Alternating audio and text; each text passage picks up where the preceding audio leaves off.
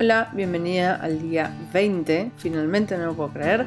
Estamos acá en este día 20 de 30 días de tips para crecer, para fortalecer tus redes sociales y para mejorar tus resultados.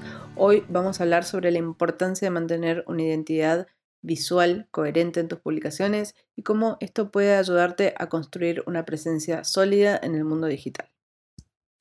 Imagínate que estás navegando por las redes sociales y de repente te cruzas con una publicación que llama tu atención, no solo por el contenido y cómo está presentado, sino también por eh, el tema visual, ¿no? los colores que usa, la tipografía que tiene dentro de la publicación, cómo se integra uno con otro, etc.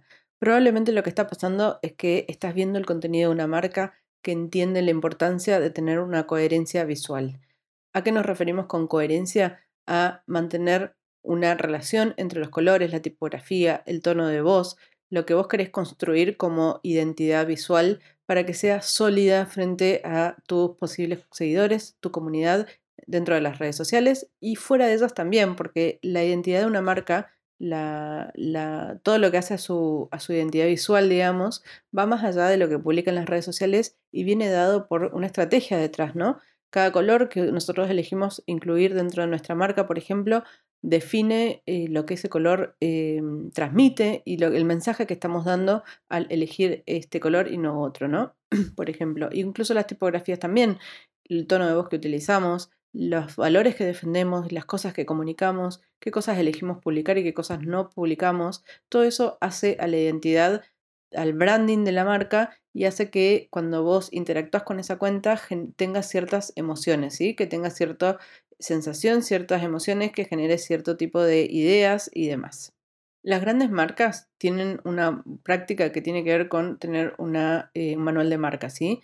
Eh, en ese manual de marca se incluye cómo se usa el logo, qué colores se usan, qué se usa, cuándo se usa y dónde se usa, qué tipo de eh, palabras no se pueden usar, cuál es el tono de voz que se utiliza para comunicarse en las redes sociales, cómo se responde a determinados comentarios. Hay un montón de información que está incluida dentro del manual de marca que sirve como guía para que la gente mantenga una coherencia. Imagínate que si una marca eh, una, una, vez comunica de una forma y otra vez comunica de otra y otra vez de otra tercera, básicamente no sabemos muy bien de qué habla esa marca o no sabemos qué, qué representa esa marca. Entonces, cuando vos tenés un manual de marca, funciona como una guía para que eh, tengas una idea clara de cómo te conviene interactuar. ¿Qué pasa? Cuando la marca es una marca personal, como generalmente se trata de las emprendedoras que tienen una marca eh, que sos vos, básicamente, que no hay un equipo enorme atrás, lo que pasa es que naturalmente tu personalidad, tus preferencias, tus gustos se transmiten a través de tu marca, ¿sí? Porque eh, nada, es inevitable, esto pasa siempre. ¿Qué pasa? Lo que puedes hacer es establecer cierta cantidad de colores, ciertas tipografías y asegurarte de tener una coherencia, al menos desde ese costado, para que acompañe lo que vos querés transmitir. Imagínate que si vos, no sé, tu marca es de cerámicas y eh, son usas todos colores pasteles, obviamente en tus redes sociales no vas a usar colores fosforescentes para publicar textos y demás. Vas, y ni vas a usar de fondo, no sé, em, rock pesado. Vas a usar probablemente colores pasteles también en tus textos, vas a usar eh, música tranquila o alegre o lo que sea que quieras transmitir y probablemente los temas, la forma en que los comuniques y demás estén de la mano de lo que vos querés transmitir.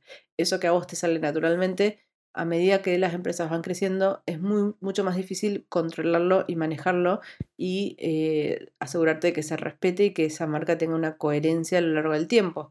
Entonces, eh, para eso sirve siempre tener eh, un manual de marca, ¿no? En tu caso, si vos sos sola y estás trabajando vos sola, te recomiendo que tengas anotado el código de los colores que usas, usas normalmente, que trates de limitar la cantidad de colores para que la gente cuando vea ciertos colores sepa que está hablando con tu marca y no, al usar demasiados colores lo que pasa es que la gente puede perder eh, esa identidad, ¿no? Que vean una publicación y que no sepan necesariamente que se trata de tu marca. Eh, y lo mismo con las tipografías, que trates de tener dos como mucho, o tres como mucho, como para mm, mantener cierta identidad y que la gente cuando vea una publicación sepa que se trata de, una publicación de tu marca, de tu cuenta, eh, y sepa de fondo que, que estás vos detrás de esa publicación, ¿sí?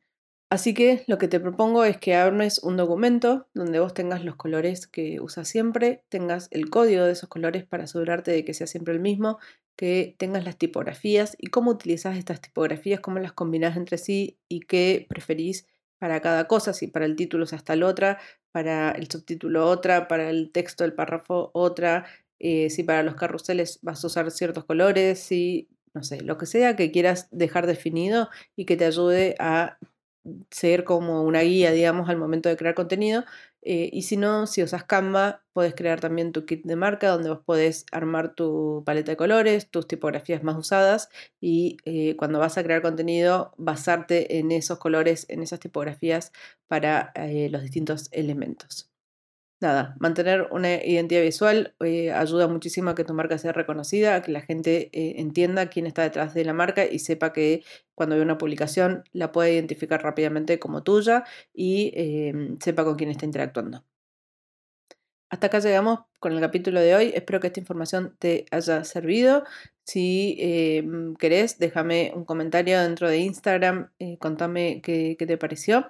Y eh, obviamente mañana seguimos con el día 21. No te olvides de etiquetarme si compartís este podcast en tus historias o se lo mandás a alguien que le pueda interesar. Y no te olvides que nos vemos mañana. Eh, adiós.